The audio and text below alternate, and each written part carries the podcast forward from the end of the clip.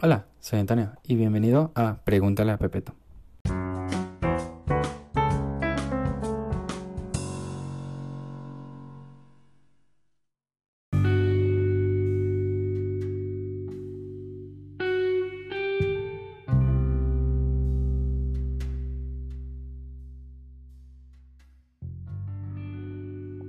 En el podcast de hoy te voy a hablar del miedo.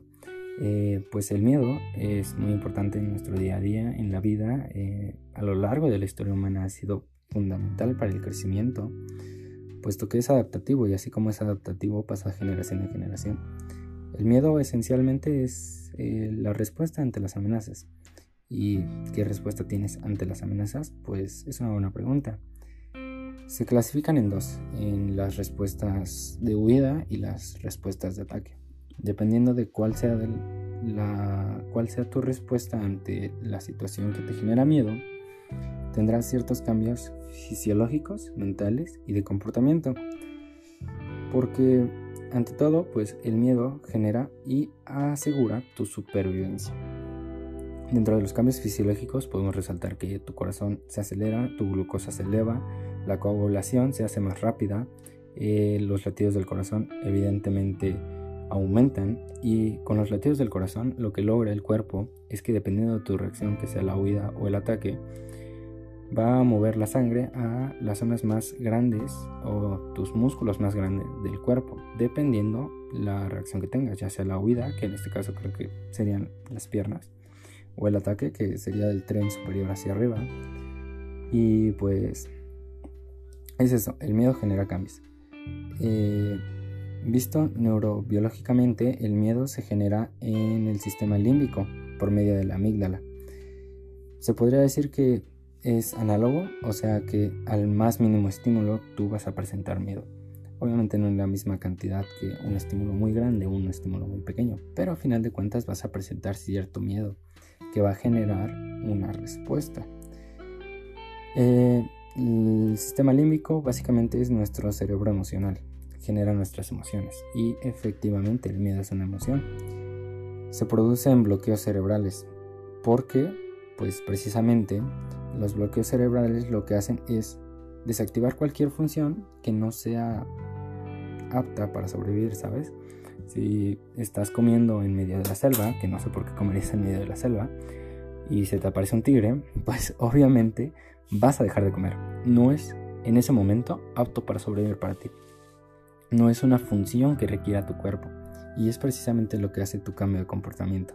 Evalúa lo que estás haciendo, toma decisiones a partir de eso y decide cuál es lo que te va a garantizar tu supervivencia.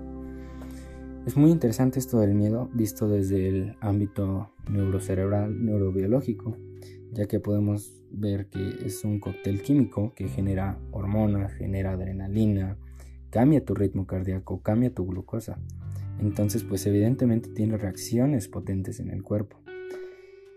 Eh, el miedo, pues en este podcast lo quise segmentar. ¿Por qué segmentar?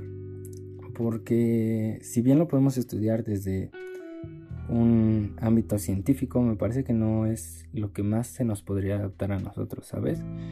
Eh, hablando específicamente de medicina, neurobiología, neuro, neurociencia, ¿sabes? O sea, no sé cuál es el término adecuado.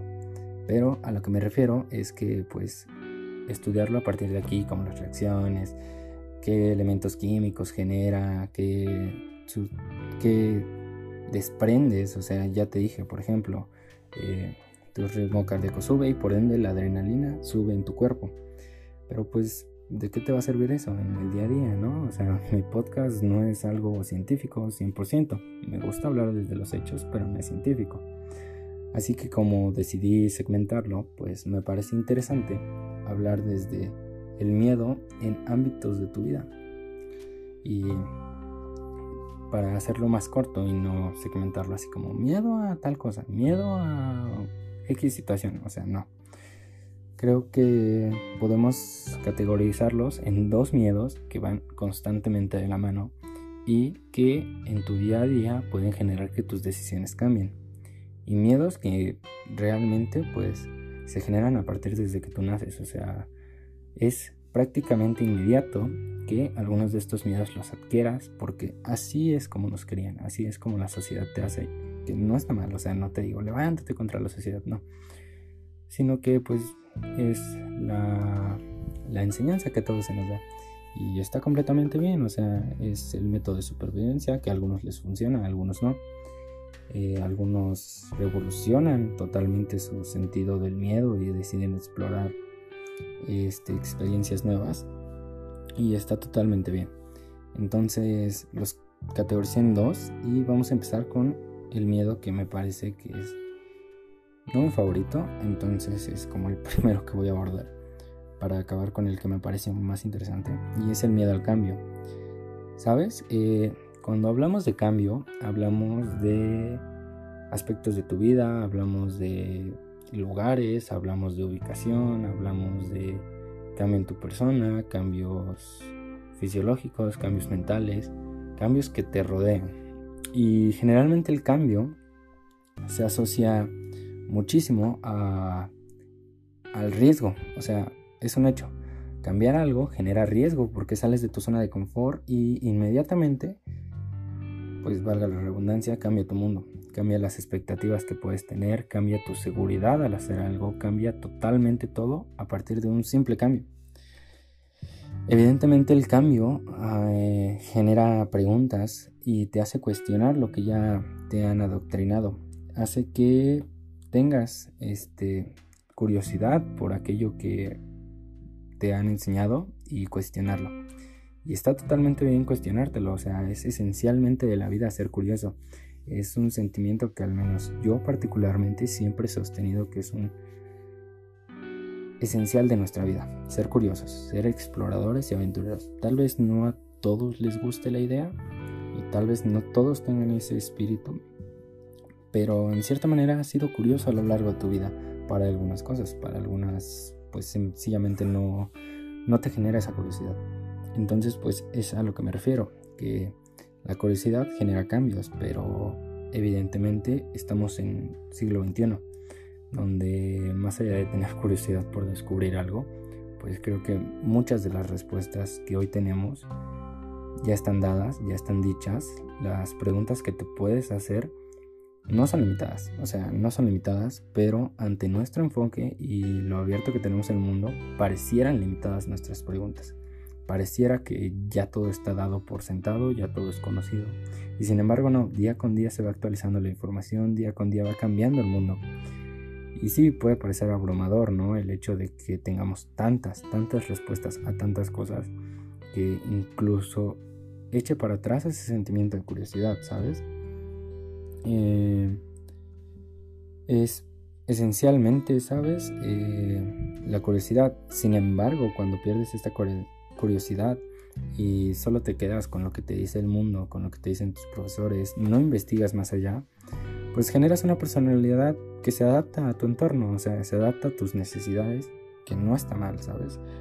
No sabría decirte que está mal, que está bien dentro de esto, pero pues precisamente generas eso, generas una personalidad adaptativa ante la sociedad, ante tu entorno y pues sencillamente te apegas a lo que todos esperan de ti, ¿no? Porque pues evidentemente te adaptas a lo que te piden, te adaptas a lo que te enseñan y te adaptas a lo que vas a hacer. O sea, ya es una programación, por así decirlo. Y pues evidentemente que cuando programas estas cosas, programas, no sé, que tienes que resaltar en matemáticas y dejas de lado el arte y lo tuyo era el arte, pues pierdes tu esencia, ¿sabes? Pierdes tu esencia por cumplir la expectativa de alguien. Y esto es muy cierto, ¿sabes? Eh, precisamente, pues hay memes sobre eso y muchas cosas, muchas imágenes, ¿no? Que es curioso, ¿no? Que en México, y muchos profesores lo dicen, mi profesora de lógica lo dice mucho, que en México se da prioridad a las matemáticas, a las ciencias, exactas, ¿no? Entonces, en lo que tienes que destacar es en eso. Si no destacas en eso, no cumples una expectativa. Si descargas, si destacas, perdón, en ciencias humanas, ciencias no exactas, como son el arte, la historia, la formación cívica y ética, la lógica y argumentación, la filosofía, pues realmente no destacas. O sea, el país está por así decirlo, podrido de ciencias exactas. Lo que importa es la ciencia exacta. Y en cierta medida tienen razón, pero si hacemos solo ciencia exacta, perdemos humanidad, perdemos esencia de personas que pues son esencialmente eso, son esencialmente arte, son esencialmente eh, pensadores natos, o sea, son personas que se hacen preguntas constantemente.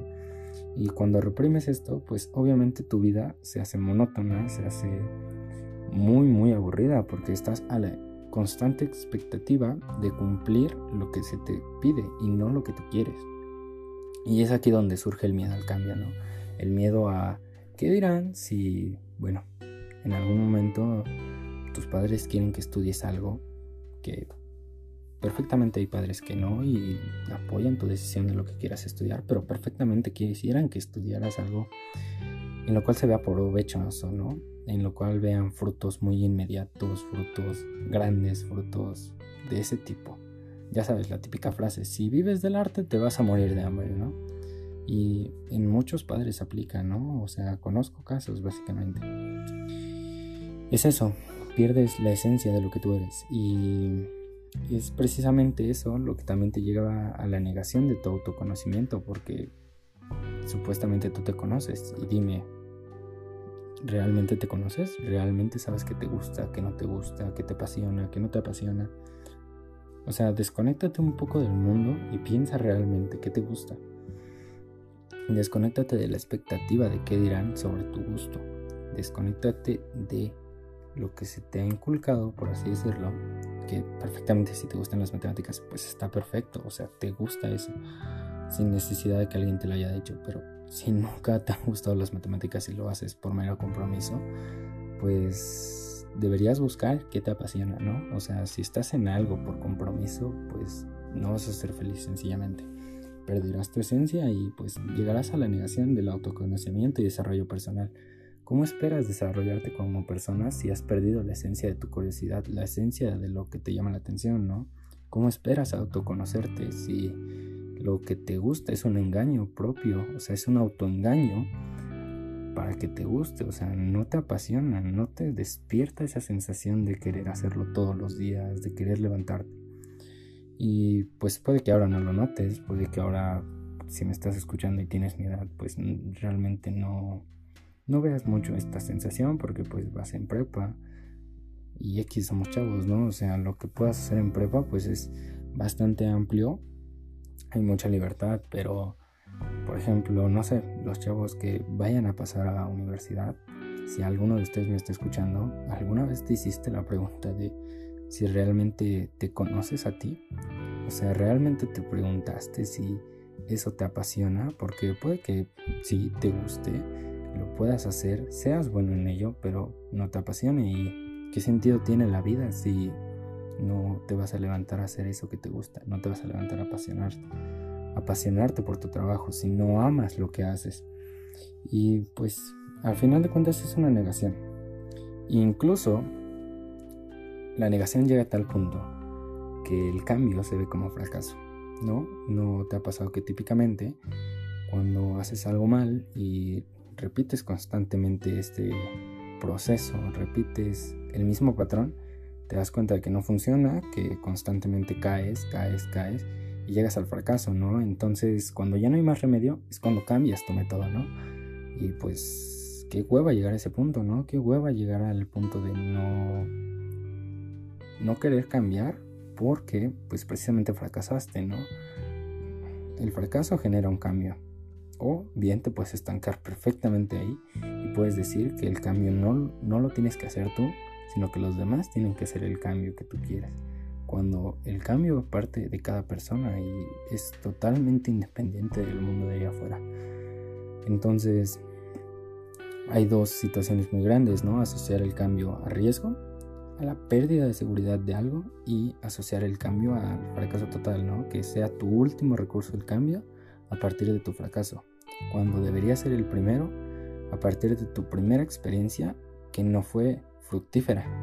A lo que me refiero es que no es un fracaso, sino es una experiencia de aprendizaje de la cual debes cambiar y retomar el autoaprendizaje y el aprendizaje de tu experiencia para saber qué hiciste mal, generar un cambio, generar una nueva manera, un nuevo proceso de hacer las cosas y no verlo como un fracaso.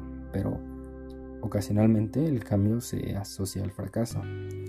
Y pues sí, realmente hay muchas personas que realmente lo asocian al fracaso.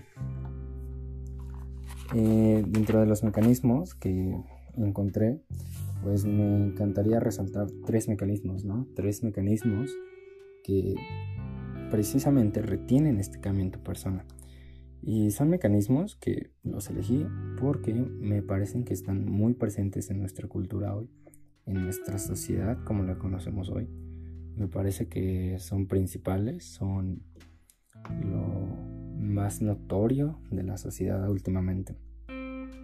Y uno de los mecanismos es el autoengaño, como ya te decía. Evades, o sea, te evades a ti mismo, evades tu pasión, evades lo que te gusta, tus pensamientos y tus sentimientos, e incluso evades esas crisis existenciales que muchas veces alguien por ahí debe tener en las noches, que no lo dejan dormir, que no sabe qué hacer con su vida, no sabe qué le depara el futuro.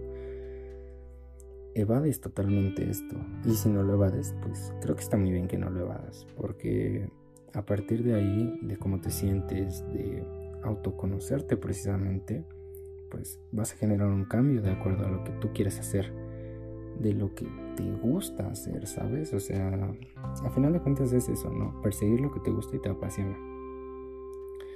¿Por qué digo que el autoengaño se presenta muchísimo en nuestra sociedad actual?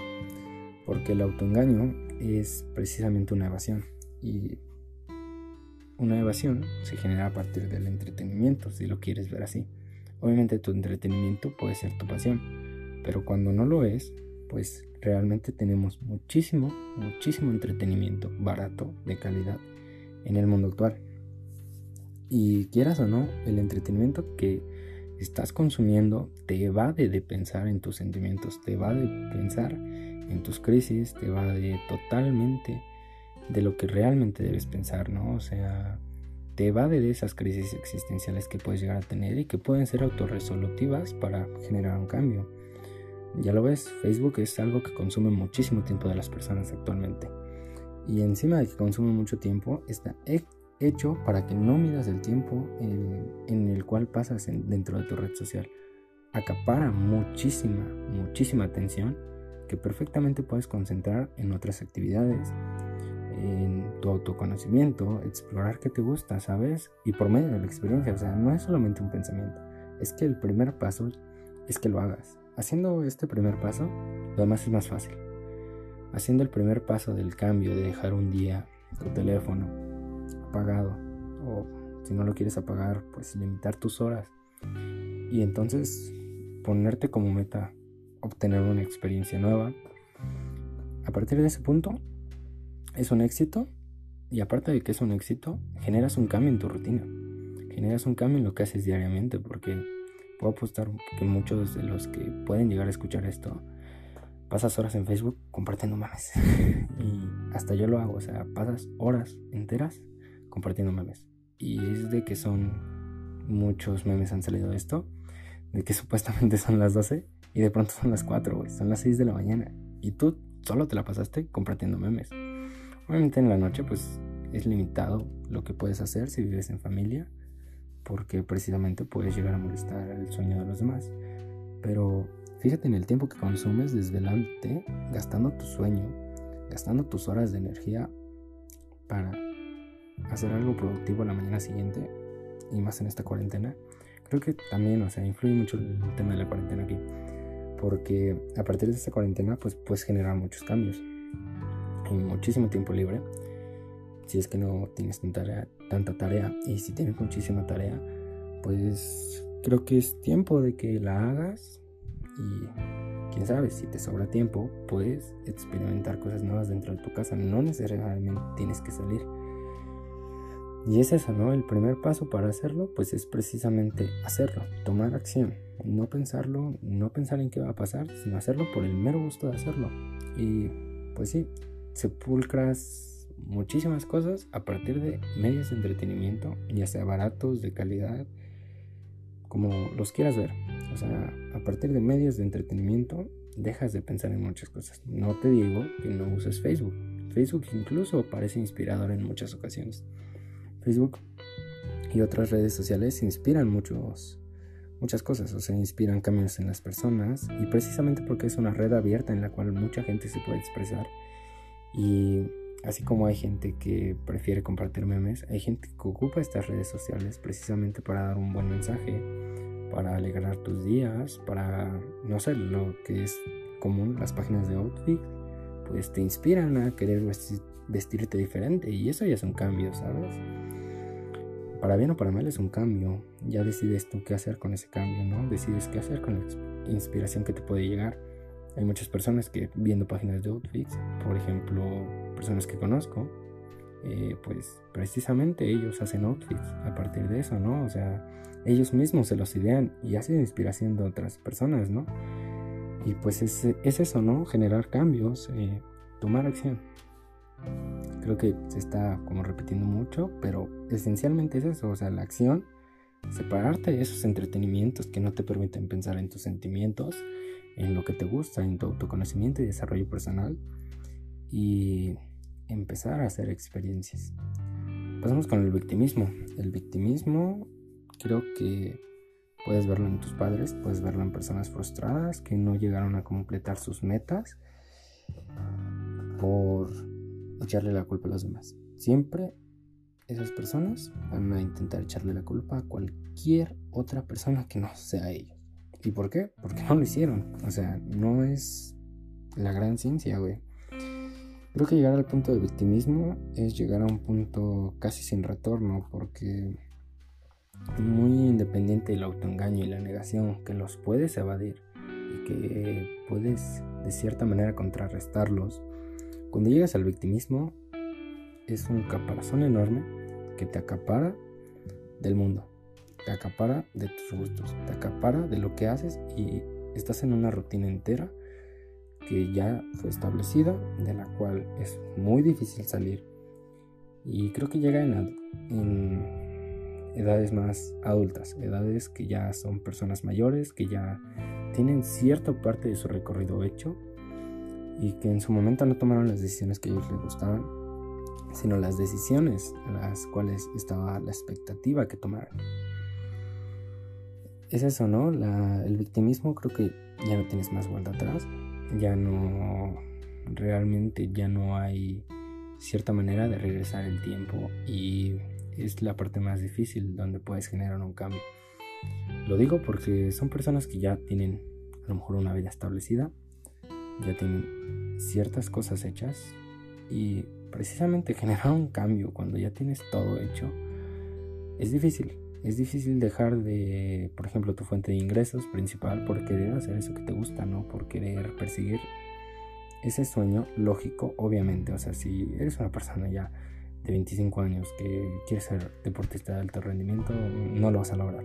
Eso es desde pequeño, se entrena y es una decisión que tú tuviste que tomar en su momento, ¿no? Porque hay edades para hacerlo, pero a eso voy, ¿no? O sea, que quieras, no sé, ser artista y tengas talento en ello y hayas cultivado ese talento, pero cuando quisiste estudiar artes, pues precisamente te dijeron esa típica frase de que si vas a estudiar artes te vas a morir de hambre y decidiste estudiar contaduría y te la pasas contando dinero, te la pasas haciendo presupuestos para personas y tu vida es aburrida, aunque ganes dinero, aunque tengas un buen sustento pues obviamente es lógico que teniendo todo estos comodidades, entretenimiento para persuadirte de aquel, de aquel sueño frustrado, pues es evidente que no va a ser tan fácil de dejarlo, ¿no?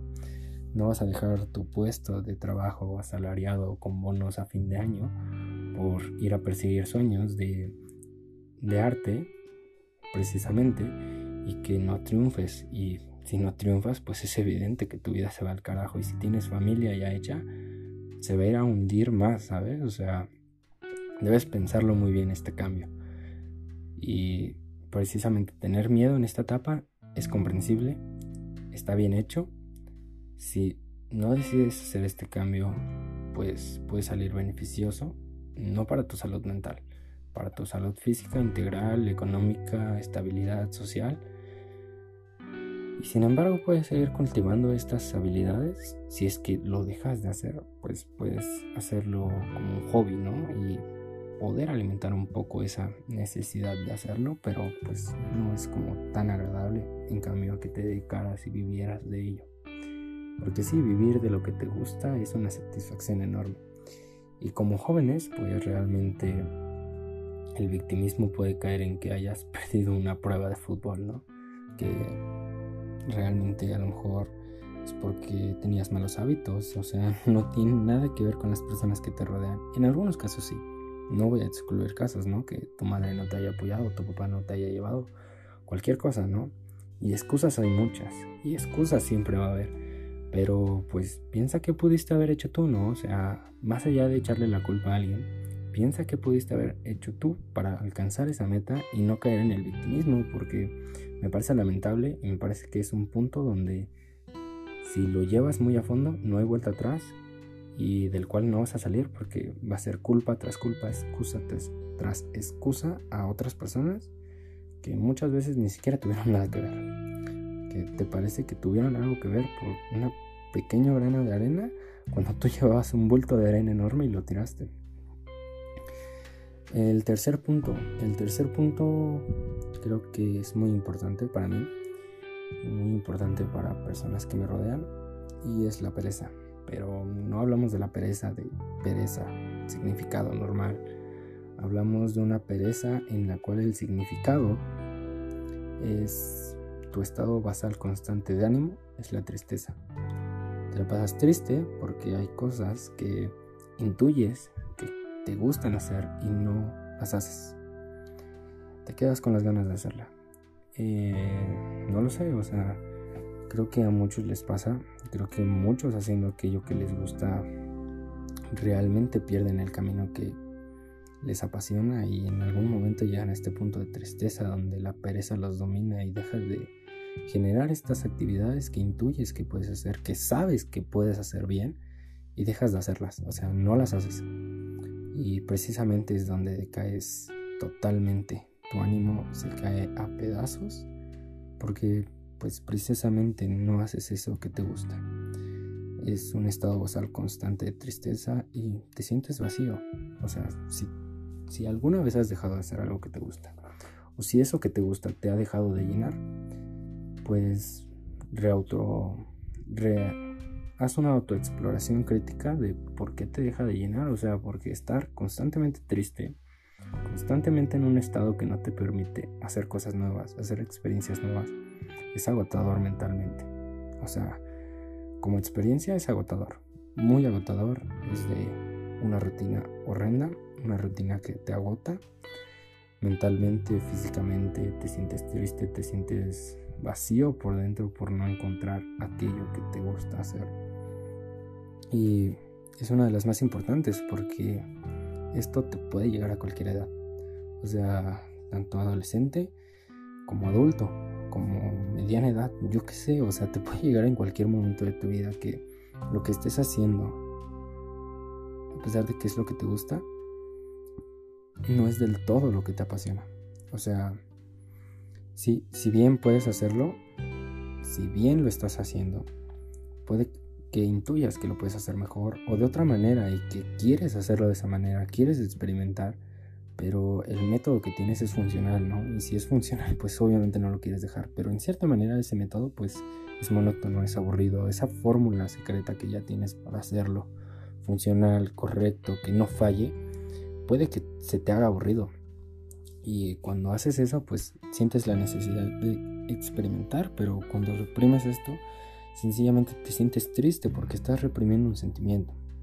Estás reprimiendo la, la curiosidad que te nace, ¿no? Esencialmente, la curiosidad de hacer cosas nuevas, de preguntar por qué es así, por qué no es de otra manera, o por qué estableces tú que esa es tu fórmula y por qué no es otra fórmula.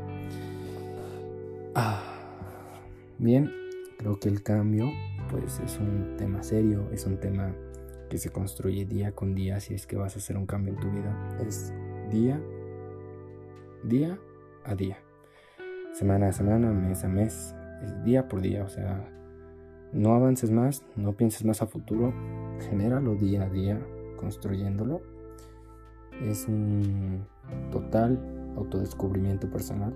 Es conocerte muy bien. Es conocer qué te gusta para no caer en un autoengaño. Es escuchar a tus sentimientos apartando el entretenimiento. Es escuchar a ti mismo gritándote qué quieres hacer por el mero gusto de hacerlo. No hay por qué tener una motivación externa que te genere una expectativa. Entonces el cambio, pues creo que va muy de la mano de lo desconocido. Y el miedo a lo desconocido es algo ya más serio, más grave, me lo parece a mí. Porque estar preparado para lo desconocido es imposible si nunca vas a explorar ese desconocido, ¿sabes? Si no conoces esa parte, nunca, de los nunca, vas a estar preparado. Y si no estás preparado y en algún momento te llega a pasar por azares de la vida sin que tú hayas querido explorarlo, va a ser caótico. Va a ser caótico y te va a costar mucho superar eso. Te va a costar mucho aprender, hacerlo bien y generar un cambio que precisamente pudiste perfectamente hacer antes si te hubieras adentrado a esa experiencia que decidiste desechar. Obviamente hay experiencias que desechas y no pasa nada, pero hay experiencias que precisamente pueden regresar. Y si no estás preparado y si no estás listo, va a ser difícil hacerlas, ¿sabes?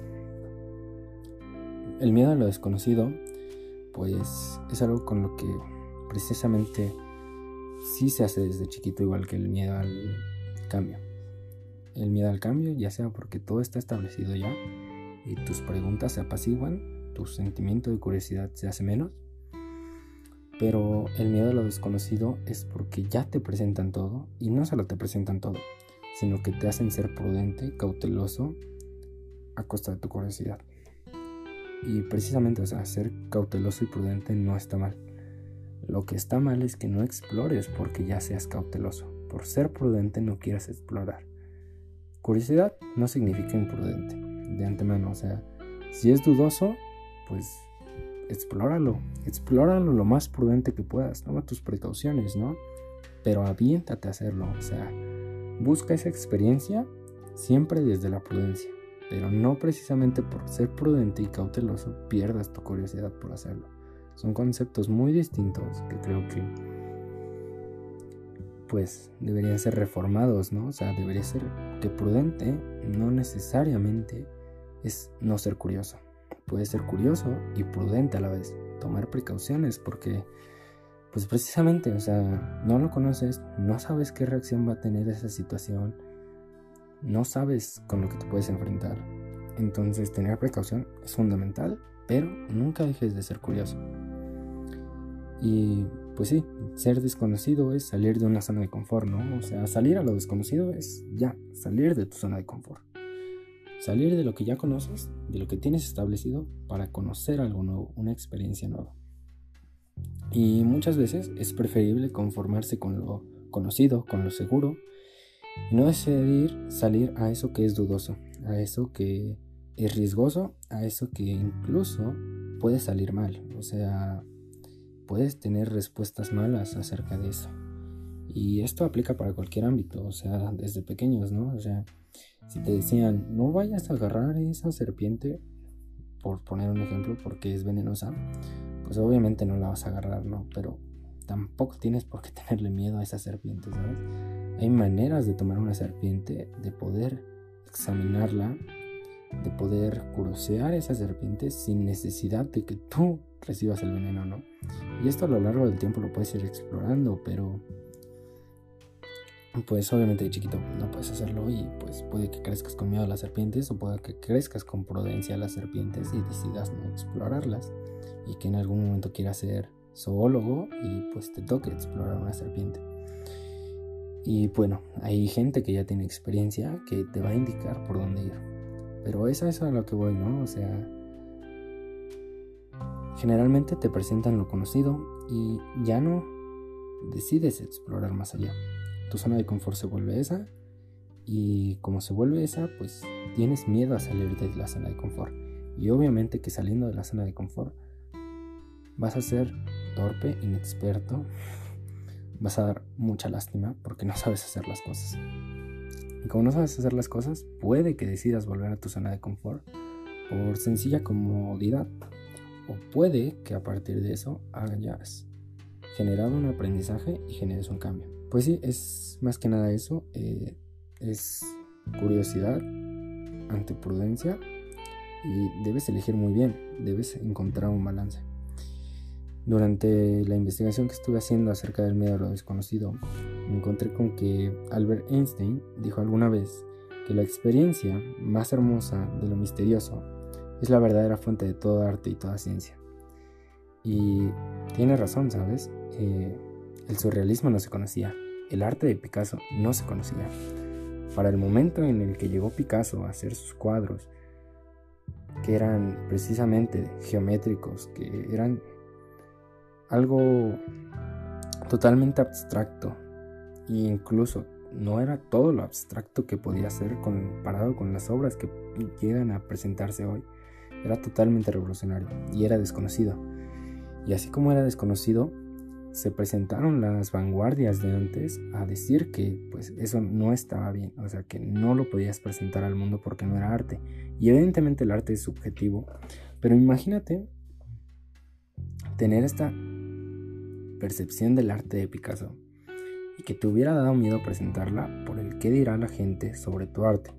Jamás hubiera sido un Picasso, jamás se hubiera presentado esta persona famosísima, jamás lo hubiéramos conocido y jamás hubiéramos visto un Picasso.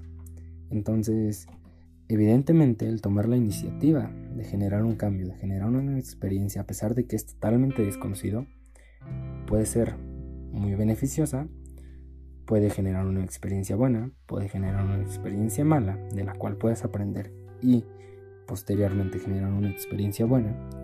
Pero es eso, o sea, realmente la mayor parte de cosas revolucionarias han sido desconocidas, han sido revolucionarias, así todo por medio de la experimentación una y otra vez, una y otra vez. Si el creador del foco, que Thomas Alva Edison creo que es, ¿no? Si no estoy en lo correcto, pues perdón, no recuerdo bien el dato. Pero si Thomas Alva Edison se hubiera dado por vencido haciendo el foco, pues obviamente jamás hubiéramos tenido luz eléctrica por medio de un foco. Y tuvo muchísimos caminos para hacerlo. Y todos esos caminos eran formas de cómo no hacer un foco. Hasta que llegó el correcto de cómo hacer un foco. Y suena cliché y creo que es una frase que se ha escuchado mucho pero es precisamente eso. Lo desconocido para él hubiera sido hacer el foco porque ya había velas. O sea, lo seguro eran las velas en ese tiempo. Hacer focos era novedoso. Era, podría decirse que inseguro porque los focos explotaban si no estaban bien hechos, ¿sabes? Necesitaban estar al vacío. Y cuando él descubre que necesitan estar al vacío, pues es cuando se genera un conocimiento nuevo, algo que no conocían y como se genera esto que no conocían, pues las velas son reemplazadas porque parece más seguro tener electricidad en casa y focos que alumbran con más intensidad. Focos que no se desgastan tan rápido como una vela. Son ejemplos de cómo personas que no conocían esto, que tenían algo ya seguro, algo establecido como velas, pues generan cambios, o sea, revolucionan la industria y a partir de eso lo desconocido se vuelve conocido y hoy en día tienes focos. Entonces puede que tengas tu camino muy claro, puede que en algún momento te pierdas en este camino. Y tener un camino claro no significa aburrido. No significa que tengas todo un plan y esto sea aburrido para ti. Puede que precisamente es lo que busques y puede que precisamente es lo que te guste que te guste este tipo de cosas, tener todo planeado, calculado meticulosamente y realmente es tu pasión hacerlo así. Realmente el cambio no te genera una diferencia en tu vida porque lo que te apasiona ya lo tienes y lo haces bien. Pero puede que no tengas el camino claro, puede que realmente te puedas perder sobre él, puede que pierdas tu sentido de la curiosidad, puede que pierdas aquello que te apasiona y en el momento en el que pierdes lo que te apasiona, hacer experiencias nuevas y adentrarte a lo desconocido de estas experiencias es más difícil. Evidentemente puedes resultar con sorpresa, puedes resultar herido dependiendo de qué tipo de situación sea, ¿no? O sea, tu primera declaración, o siempre una declaración, la respuesta de la otra persona va a ser totalmente desconocida. Cuando le pides a alguien que sea tu novia, tu novio, la respuesta de esa persona para ti es totalmente desconocida. Puede llevarte la sorpresa de que la persona, por más indiferente que se muestre ante ti, te dé un sí. Puede que por más que pareciera que era un sí, te lleves un no y salgas herido de la situación. Y no por eso no te vas a volver a enamorar. No por eso no vas a volver a tener un novio en tu vida. Y no por eso no vas a dejar de sentir sentimientos por otras personas. Y a partir de eso generas aprendizaje. Generas pues precisamente poder analizar cuándo es que te declaras, cuándo no. Y cómo superar estas declaraciones, ¿no? Cómo superar un rechazo. Pero nunca lo vas a saber si no lo haces. Nunca vas a saber si la chica que te estaba mirando en tu clase le llamas la atención si no vas y no le hablas. Hasta ese momento, para ti, lo que esa chica piense de ti es desconocido. O sea, lo estoy extrapolando a situaciones cotidianas, ¿no? Que ves una chica que te llama la atención y pareciera que la chica te está mirando y quieres ir a hablarle. Hasta ese momento lo que piensa ella de ti es totalmente desconocido. Y lo que tú piensas de ella, pues puedes pensar mil cosas, pero no la conoces y es desconocida para ti. Pero jamás vas a saber si te quiere hablar, si quiere entablar una conversación contigo, si no vas y le dices un hola. Obviamente hay situaciones en las que lo puedes hacer y hay situaciones en las que pues no puedes hacerlo, amigo. O sea, debes de identificar cuando puedes aventarte este tipo de cosas. Pero el primer paso es hacerlo, ¿no? El primer paso es adentrarte a saber si ella quiere conocerte si ella quiere cambiarte de desconocido a un conocido. Y es eso, o sea, esencialmente es eso, ir por experiencias nuevas. Y si salen mal, no, este, no esconderte y no volver a repetir la experiencia. Que tengas un resultado no significa que siempre va a ser el mismo. Cuando lanzas una moneda al aire no significa que siempre va a caer cara. Estadísticamente, pues en algún momento tendrás 50-50, pero nunca va a salir un mismo resultado. Con esto pues obviamente que el miedo se puede superar y para esto pues tienes que tener mucha confianza en ti, tienes que creer en ti mismo, tienes que superar ese miedo. Obviamente creo que no lo puedes superar y el miedo siempre va a estar ahí. Es algo que yo sostengo, superar el miedo creo que es imposible. Pero reprimirlo y hacerlo menor para lograr un cambio, sí es posible. O sea, tomar ese miedo como impulso para hacer algo por la simple experiencia de hacer algo, o sea, porque te gusta hacerlo, porque quieres hacerlo, hacer por hacer. No necesitas un motivo normal para hacer esto. No necesitas un motivo para pintar de una manera que nunca habías experimentado. No necesitas ir a hablar con alguien y presentarte incluso si no está en tu círculo de amigos común y recurrente. No necesitas ningún tipo de motivación para correr, ir a hablarle, correr, ir a pintar de manera diferente, correr, hacer una cosa nueva. No necesitas nada de eso. Simplemente tu gusto por hacerlo. Tu impulso propio por querer hacer las cosas. Y es eso. O sea, no puedes salir con un día planeado.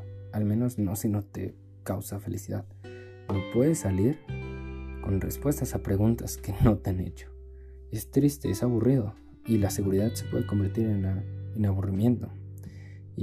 Pues obviamente te preguntas, ¿cómo puedo borrar esa, esa, seguridad, ese aburrimiento de mi vida, ¿no? Eh, ya te hablaba de ello, ¿no? O sea, una de las cosas que leí, al menos por ahí, es creer en ti, ¿no? Y creo que es un paso importante tener la confianza en ti mismo, de que lo que hagas, a pesar de que lo hagas y de cómo salga, no te va a afectar y vas a poder volver a repetirlo. Vas a poder hacerlo de nuevo para encontrar nuevas maneras de hacerlo, nuevos procesos y que si no funciona el proceso, seas desapegado de ese proceso y puedes cambiarlo. Porque es eso, la vida es un constante cambio al cual no te puedes resistir. Y si te estás resistiendo al cambio, pues realmente es triste y te generas autosengaños, te generas pereza, te generas negaciones. Y vivir así es triste. Vivir con la negación de hacer algo es triste. Vivirte a negar a probar cosas nuevas es totalmente triste y es una vida aburrida. O sea, desde mi punto de vista, si no generas un cambio, ¿para qué estás aquí? ¿Para qué estás aquí si no vas a hacer lo que te apetece? si no vas a hacer lo que te gusta? ¿Realmente es la vida que quieres? O sea, ¿realmente quieres vivir siempre a la sombra y la expectativa de lo que todos dicen? ¿O quieres hacer eso que te gusta? Por segundo punto, pues más allá de creer en ti, puedes ser espontáneo en tu día a día. Sencillamente ser espontáneo, hacer cosas que nunca haces, hacer cosas nuevas todos los días, generarte ese interés por hacer cosas nuevas, ver si te gusta, si no te gusta, si te agrada, si te disgusta ver si es lo tuyo, si no es lo tuyo, si tienes talento, si tienes habilidad, si definitivamente eres malísimo. Y aunque seas malo, te puede gustar algo, o sea, ¿quién quita eso, no? O sea, si te gusta, date. Si te late, date. O sea, y creo que la adolescencia es parte fundamental para esto, para experimentar cosas nuevas y no tener miedo a lo que puedan decir de ti. O sea, da igual, amigo, o sea, en algún momento las personas que hablen de ti, pues puede que no las vuelvas a ver en tu vida, puede que sean personas recurrentes de ti. ¿Y qué más da, sabes? O sea, ¿qué más da generar un cambio? ¿Qué más da querer ser espontáneo, salir de la rutina los días, querer aprender cosas nuevas todos los días? Porque puede que estés en tu zona de confort y que no quieras hacer algo nuevo. Y pasa mucho, ¿no? Caer en la rutina. Y es triste porque si haces una rutina, pues te sientes vacío al fin y al cabo, no haces cosas nuevas, no experimentas cosas nuevas. Y es triste. Entonces, pues es más que nada eso, hacer introspección en ti mismo, generar autoconocimiento y poder pensar si quieres un cambio, si quieres la experiencia, si tu experiencia sale mal, si quieres repetirla y no solo repetirla, sino cambiar el proceso que hiciste la primera vez. Porque es aprendizaje. Y el miedo frena de aprendizaje. Así como el miedo te va a salvar en algún momento de caer de un barranco, de ir a tal parte o que las cosas salgan mal. Ah, evidentemente en situaciones graves. El miedo extrapolado a situaciones cotidianas hace que seas aburrido, caigas en una rutina, caigas en la monotonía, caigas en la expectativa de lo que de aquellas personas que están por encima de ti y te han dicho que las cosas deben ser así, que debes enfocarte en ciertas cosas y en otras no. El miedo reprime muchas cosas de tu día a día.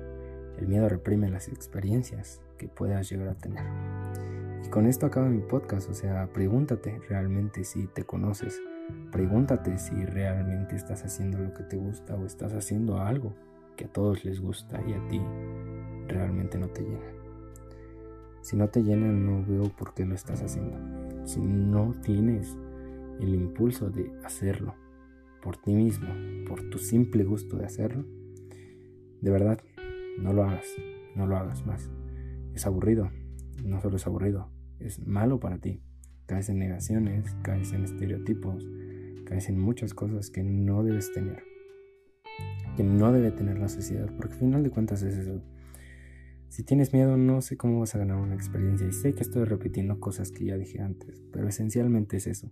Ganar experiencias día con día para hacer un cambio realmente. Es todo lo que te puedo decir en este podcast. Me parece un tema muy interesante. Me parece que el miedo se puede explorar desde diferentes ámbitos. Y así como se puede explorar desde diferentes ámbitos, es fundamental en algunas cosas, en algunas otras cuantas no hace falta tener miedo. Hace falta no quitártelo porque es imposible no tener una reacción de miedo y pánico en, hablarle a alguien nuevo, en hacer algo nuevo, o sea, y creo que más allá de hacerlo, en presentarlo al mundo. Porque da miedo publicar lo que haces, da miedo publicar y que te critiquen. Entonces, cualquier cosa que hagas, Evidentemente vas a tener miedo, pero desde el momento en el que lo haces hasta que lo terminas, es totalmente una experiencia nueva de la cual vas a aprender, de la cual vas a retomar ciertas cosas y va a ser maravillosa.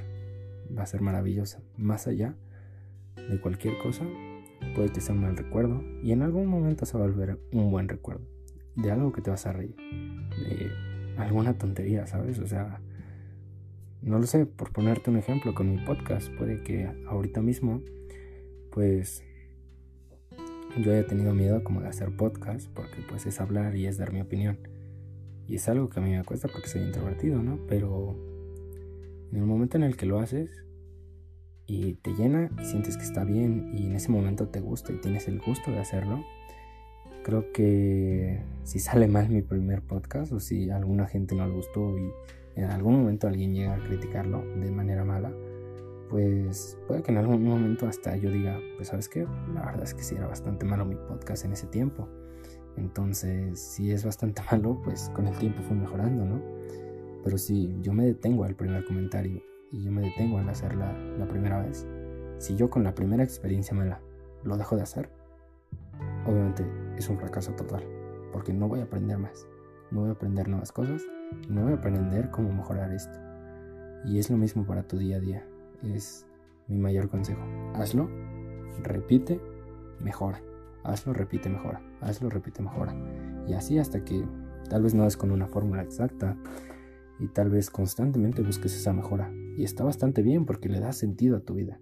Le da sentido el estar de el estar ardiendo de experiencias, el estar diciendo, bueno, esta experiencia salió bien, esta no tan bien, ¿qué puedo tomar de las dos para hacer una mejor experiencia? A final de cuentas, el miedo solo te priva de experiencias. Y es lo máximo que te puedo decir. Gracias por escuchar mi podcast de hoy. Eh, espero te haya gustado, te haya servido de algo. Es un tema que me gustaría que me gustó profundizar en ello, me gustó pensar en qué decir y espero te guste. Si te gusta y es así, puedes compartirlo con tus amigos si te gusta mi opinión y no te aburres escuchándome hablar por minutos pues puedes compartirlo con muchas personas y si te agrada lo que hago, pues puedes escuchar otros dos que ya tengo hecho, si es que no los has escuchado. Y si ya los escuchaste, pues puedes esperar el siguiente. Tal vez te pueda interesar el siguiente tema. Y pues eso es todo. Gracias por escuchar mi sección de Pregúntale a Pepeto.